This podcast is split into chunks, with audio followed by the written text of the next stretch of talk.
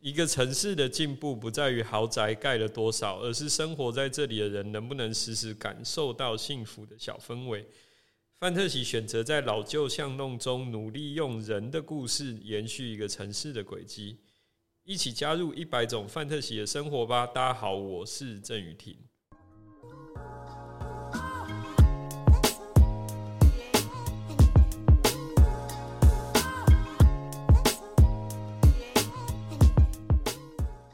论你有再多包，都不要错过这款台日混血包。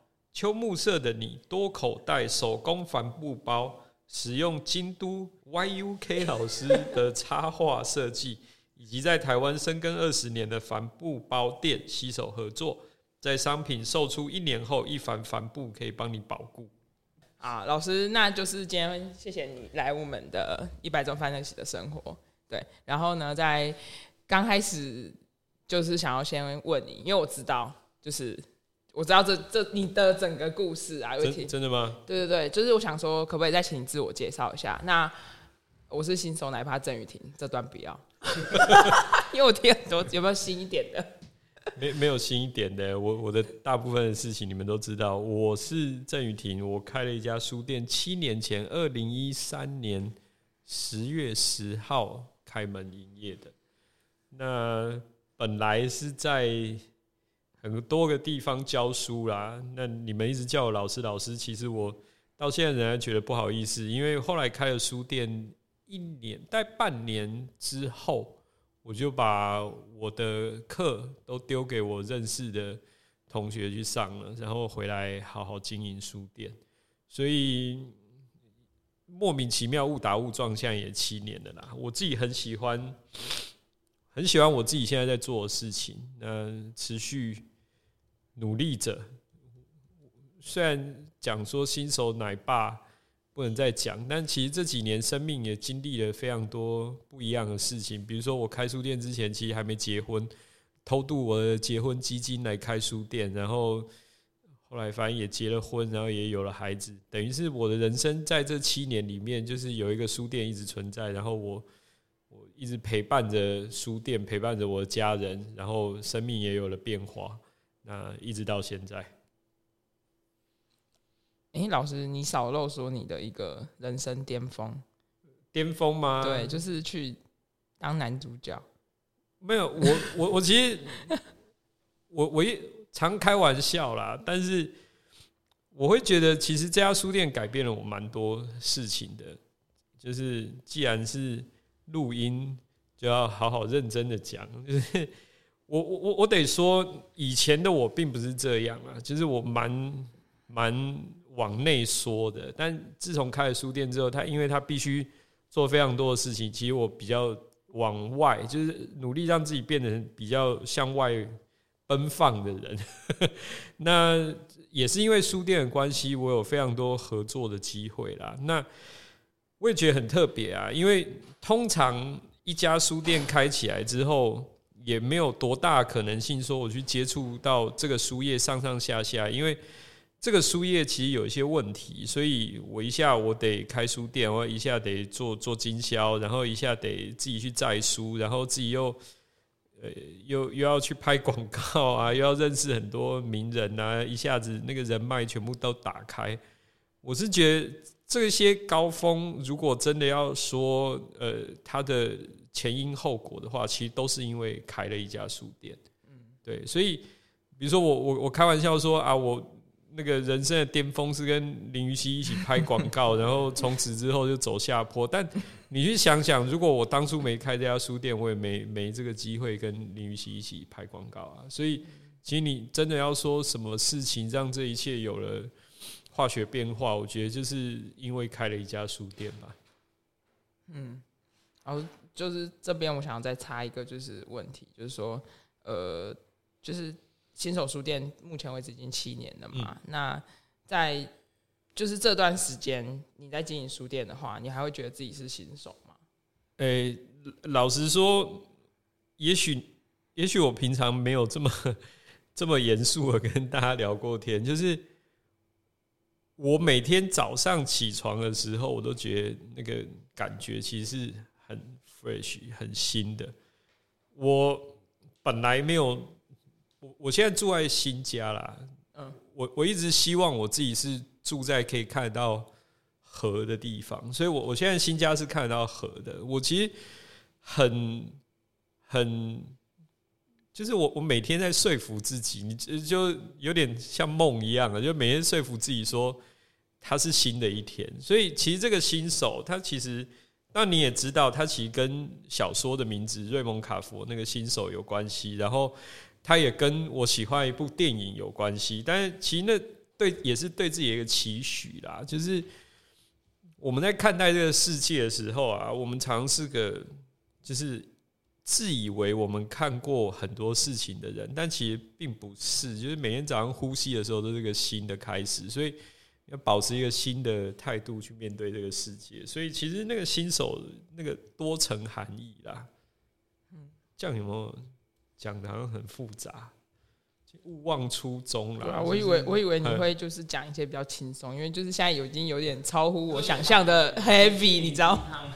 对啊，好像就是嗯，诶、欸，我可以很轻松，但是我觉得有时候录节目的时候。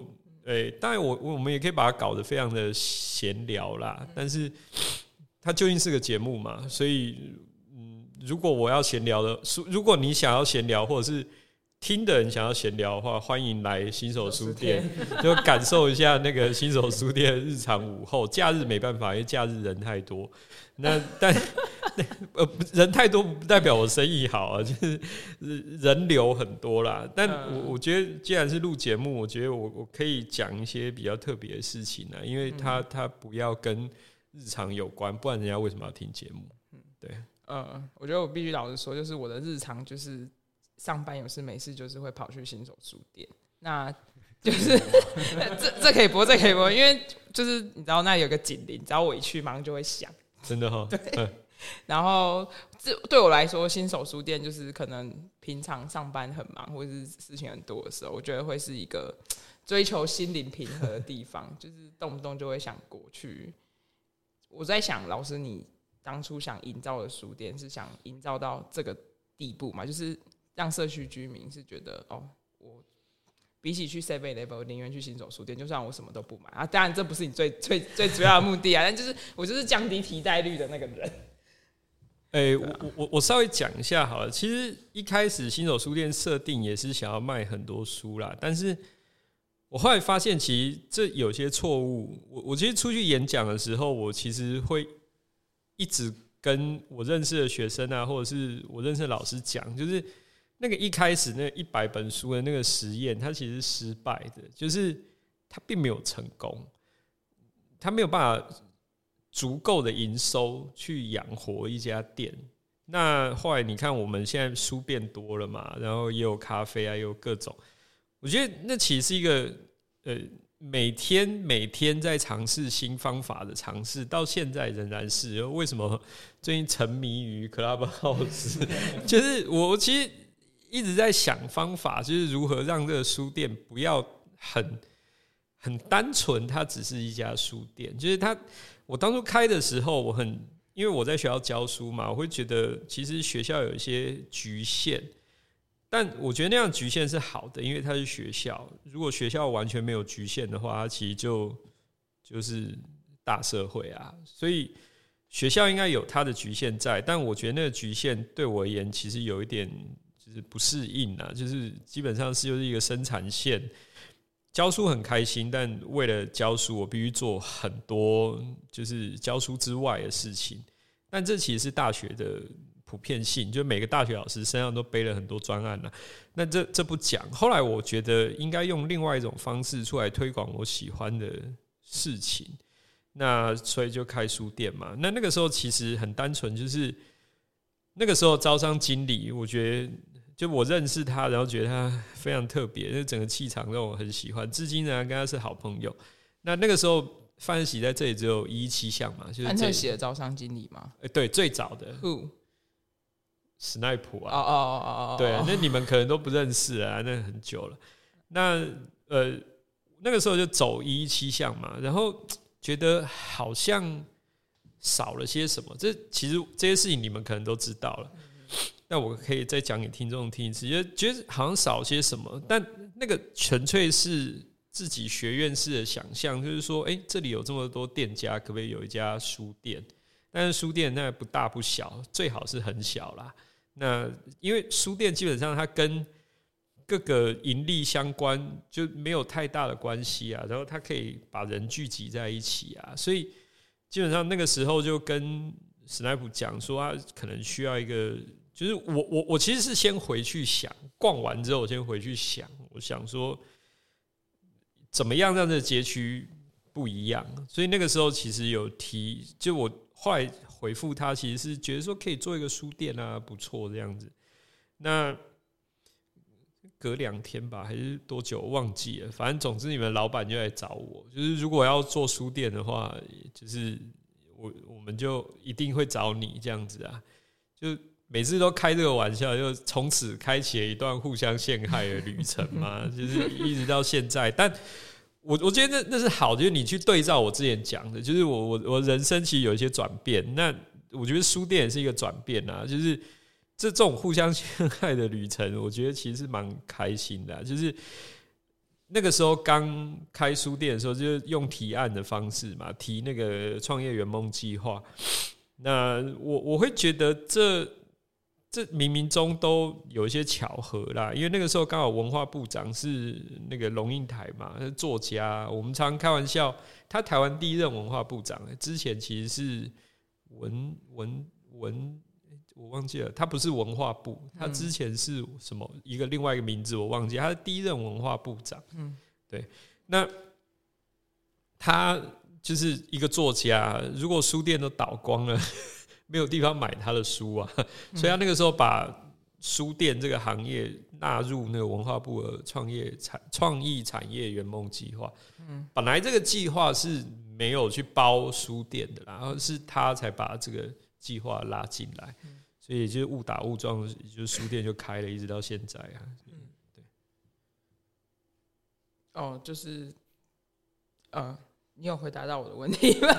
哎、欸，哦，对，扯远了，扯远了，对对对。好的，没有我我，因为我我来之前，我被赋一个任务，就是讲说书店为什么会开嘛。但好，我今天再扯回来，就是书店为什么会？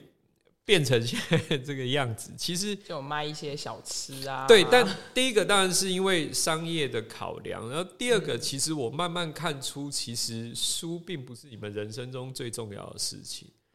那对我而言是啊，就是如果手边没有一本书的话，我觉得好像没带皮包啊这种感觉，没带手机，我倒是现在觉得，但觉得还好啦。那没带书，我有时候去那个那个。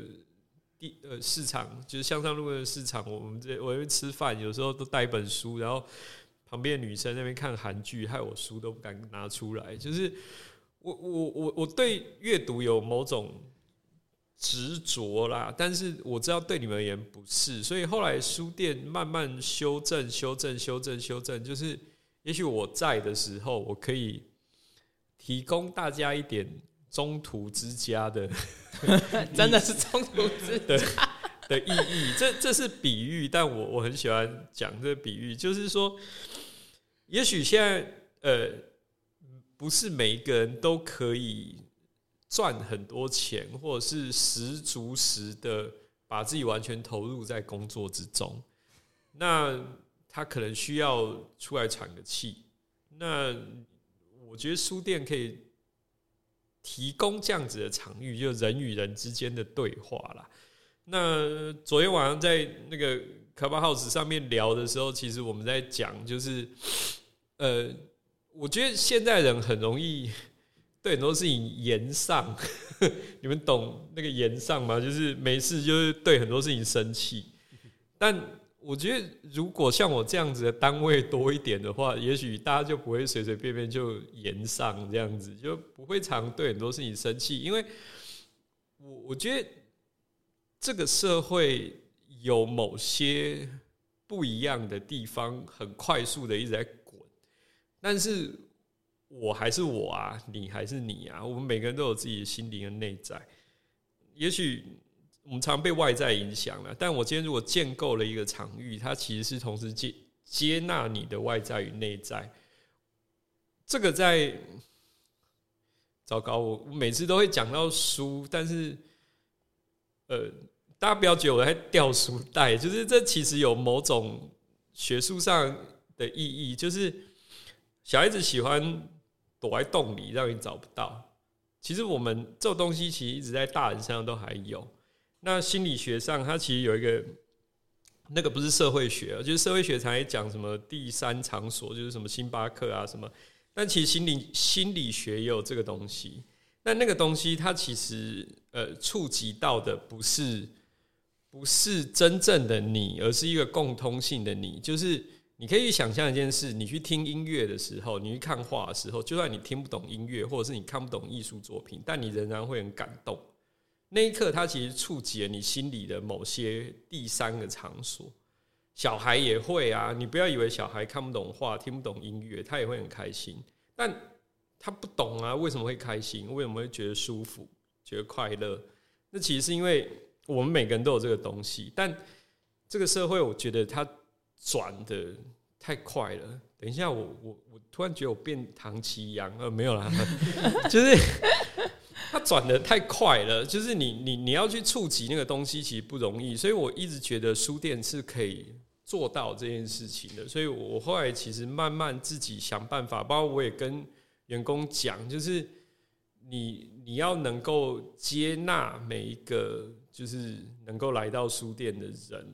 那努力让他觉得说来这里是是 fine 是 OK 的，那就算他没消费或怎么样，但心里会觉得说，对，但是你会觉得你你你就是因为这样，你这个场域会继续存在啊。它它不是社会学的部分，它其实是心理学部分，就是大家来这里会觉得哎、欸、舒服，然后好像什么温温暖吧？你们常常讲说什么有故事还有温暖有温度？对，就是那那其实我我有点故意刻意营造这些东西出来的啦，嗯，对，但我这样讲破了，你们可能就就 像讲破就没什么意义。但是我希望书店确实会让人家有这样的感觉，包括我去办一些讲座啊什么的。当然后后来那个讲座也拉不回来，就是一堆人想要来这里办讲座，但他的初衷其实就是。我不想要当一个非常成功的书店，我反而希望你你很成功的时候，你不一定有时间读书，但你当你很失败的时候，你会想要读三份报纸。就是我希望我书店是这个样子，就是都是失败的人，应该也不是说都是失败的，就是我们这个社会上不不会是每个人都是成功的人，就是呃失败人，就是不上不下人居多啦，应该这样讲。对，我希望我书店是能够这样。嗯，老师，听说你的书店刚开始的时候，你那时候比较常在书店里的时候，嗯，就是有人在看书，你会从后面朗读一段。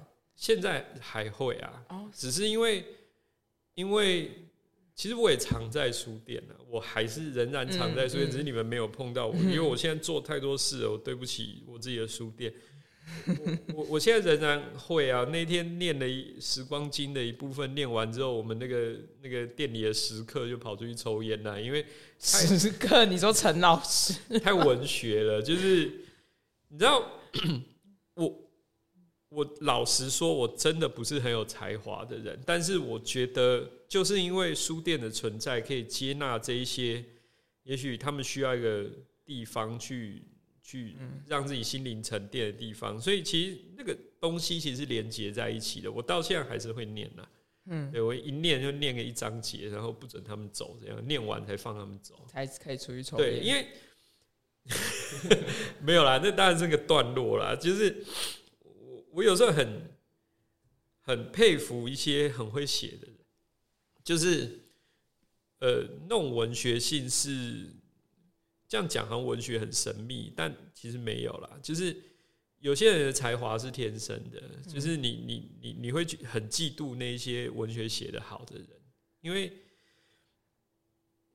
文学基本上无用啊。你你说它有用，那个是不可能的。就是常有人讲说啊，文学可以让你怎样，但我其实没有这样觉得。就是文学有时候其实真的是很心灵的东西。那文章写得好的人哦，又念的都。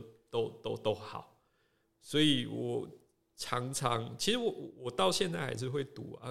那个店里他们没事被我，我不然我来读个一个段落给大家听好了，所以他们也常接受我这样的洗礼。但人家怎么想，我我其实不知道，搞不好曾经比我更知道，知道吗？知道他们怎么看待我。对，哦，可能不太方便。没有，老师，我自己觉得，因为我没有参与到，就是你有念书的，可能过往比较常念或者什么等等的。那我自己会觉得比较厉害的特异功能，关于你的特异功能啊，就是可能比较，就是有时候钻牛角尖的时候，我是走不过这个坎的时候，嗯，就是老师就会跟我说：“哎、欸，来聊一下这样子。”然后就会推荐我看一本书。那真的吗？哦，好吧，那我可能记错了呢，不可能是三余书店吧？对啊，然后我就觉得，其实，其实我会就是着迷，就是好，我只要有事情，可能就是就是有点像拜拜神明这样子的感觉。那我想问老师，就是你在判断说这个人真的是需要什么的时候，这个这个关键是什么？这样，我我我我老实说，我。好像，对啊，第一个当然是乱。哪一本卖不掉就先讲哪一本。我我没有，我真的没有什么特异功能。然后我说的那个来聊一下的意思，其实是我大概知道这个世界上发生很多事情，你们生活发生很多事情。然后我我也不是社工，我太太是社工，我其实是一个读书的人跟卖书的人。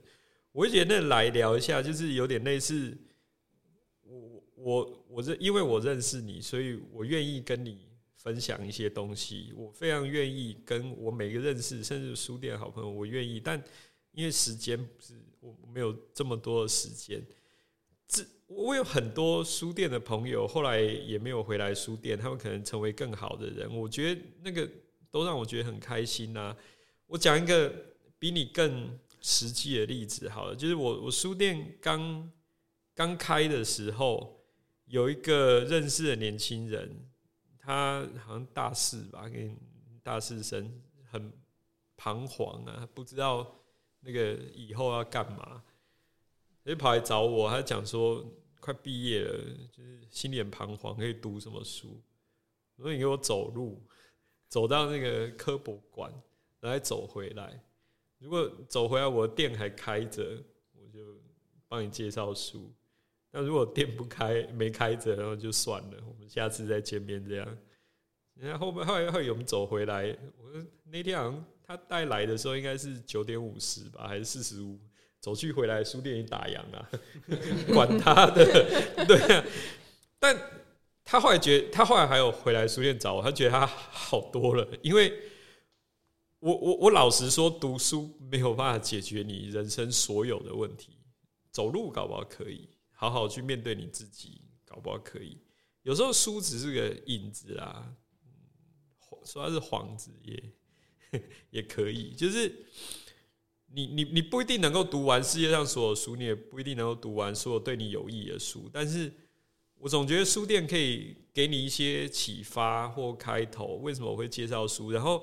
我老实说，很多人好像这样子被我影响，但其实我有时候忘记我介绍哪些书给他，或是我说什么话，所以我现在其实会，我有时候会有点紧张，我很怕我乱说话说错话，然后有很多人后来跟我讲说，他开书店是因为认识我，然后我就觉得我的妈，我到底造了什么孽这样子？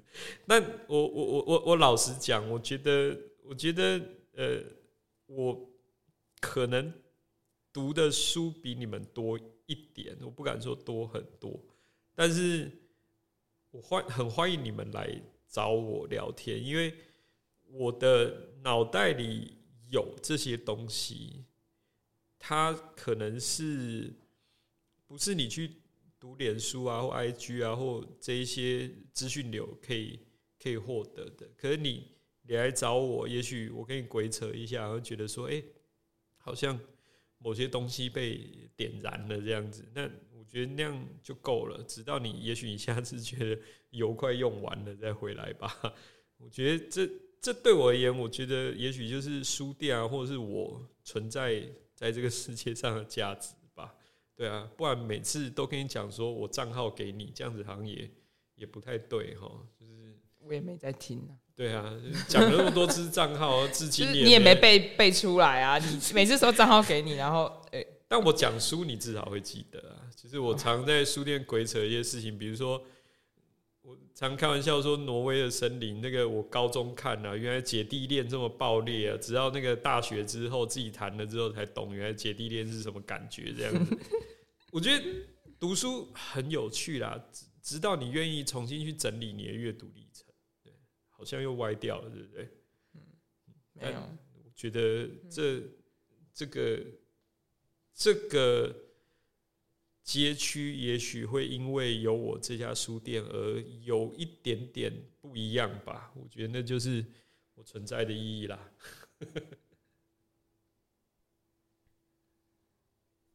好想哭啊！真的吗？对啊，就是。嗯，怎么了？你们太早起床了，是不是？把这录音室搞得太好，觉得很累，然后被我讲讲讲要睡觉，然后讲说哦，对不起，我眼皮重，眼泪要掉下来了。对，就是谢谢老师。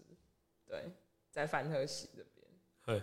我我我当然知道范特喜在这几年越来越不一样，越来越商业了。那我也很感谢范特喜一直把书店保护着。那我觉得。我觉得它是需要存在在这个街区里面的啦，但是未来怎么样，没有人知道。但我这几年，我确实真的很感谢范特西一直保护住这家书店，因为假若它变成一间餐厅，也许那个那个那个力道并不会那么大啦。就是我我常跟他开玩笑说，搞不好去卖冰箱也可以卖得掉这样子。但确实是因为书店让这个街区。有那么一些不一样，这样好像往自己脸上贴金呢。不过，但谢谢范特喜啦。对，老师，你们书店卖最好的不是冰棒吗？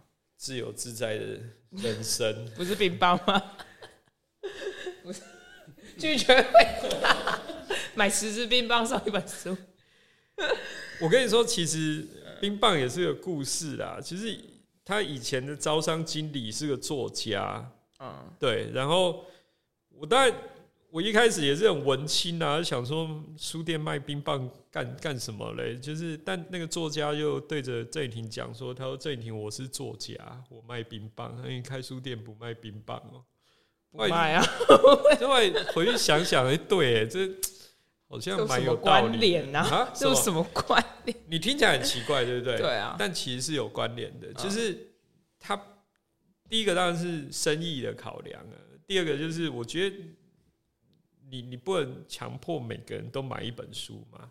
但我们冰棒跑的当然比书快啊，因为第一个它单价低嘛，然后比如说茂谷柑啊，我们季节限定两个礼拜又补一次这样子，就两三个礼拜又补一次，你就会觉得那那其实也跟书跟咖啡其实也有连带的关系啊。就是也许大家来这里不是不消费书，而是找不到消费什么，也许要买个冰棒出去吃一吃。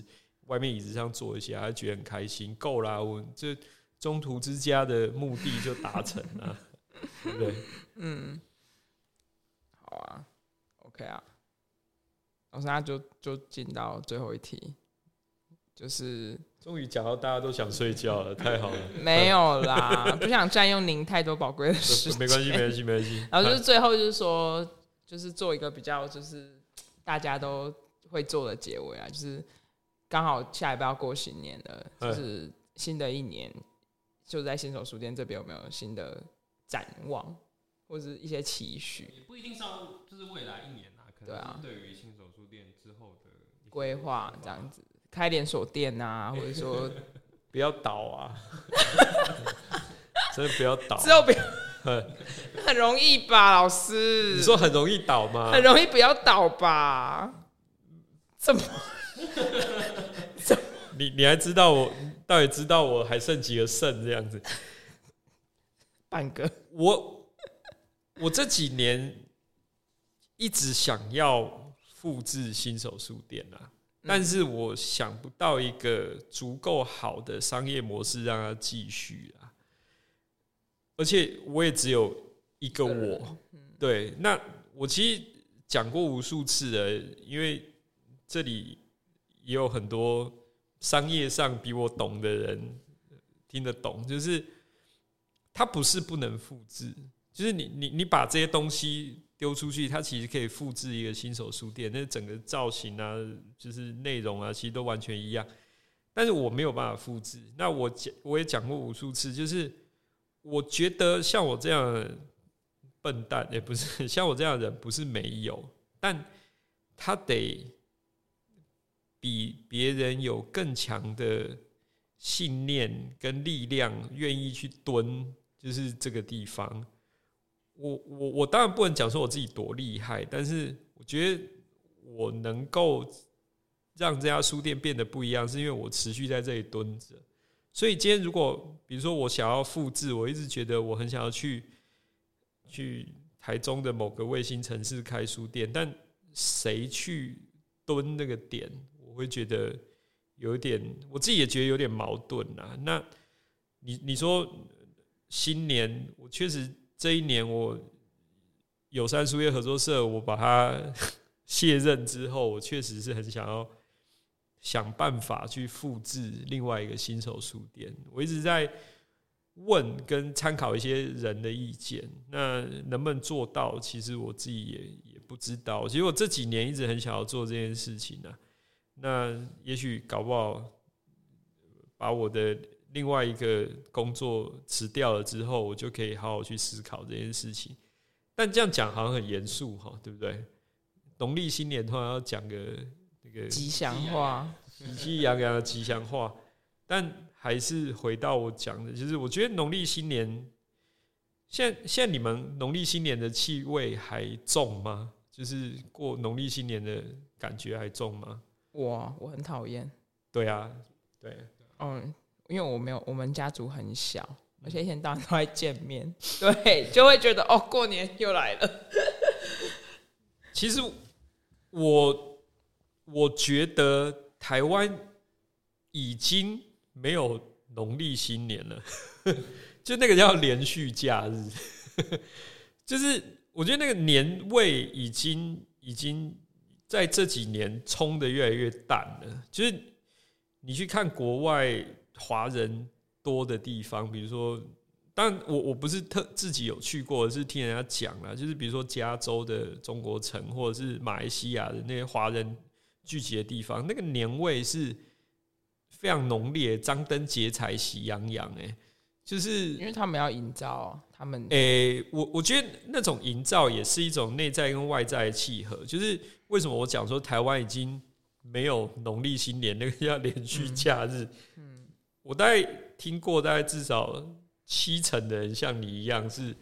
讨厌农历新年，因为因为我我我我不我不知道，因为我爸妈都是台中人，所以我们回 就是回乡下，就是 也不用什么太乡下，就都在市区，所以对我来说，新年就是啊无止境的吃喝，然后跟 跟社交，然后就是一直在回答一些就是不想回，就是想说，哎、欸，你明年还会问我一样的问题？一一道菜连续吃五天嘛？对啊，就是哦，真受够。还好我跟你讲，今年我们家有新的改革，就是。就是我们家人说，今年不用聚餐，因为疫情。我们全部人要防疫，所以就是取消聚餐。开开另外一个话题，谈这个疫情对这个世界有多大的转变呢？但我要讲的其实是这样，就是农历新年，我的家人们都会跑到我那小小的房子里面聚集啦。那我我自己觉得，这对我来讲是蛮重要的一种感觉，就是也许我平常。不太理他们，曾经应该知道，就是我我对朋友，我其实平常也不会每次传讯息啊、瞎聊什么都不会。但你来找我的时候，我会就开始瞎聊，我会真心的跟你聊天。但我对家人或者是对朋友，其实都都这样。就是我我我并没有说平常关心你说啊，你现在有没有赚多少钱啊，怎样啊？就是我我都不会去问这些问题。但是你需要我的时候，我就出现。我觉得农历新年确实是这样，就是。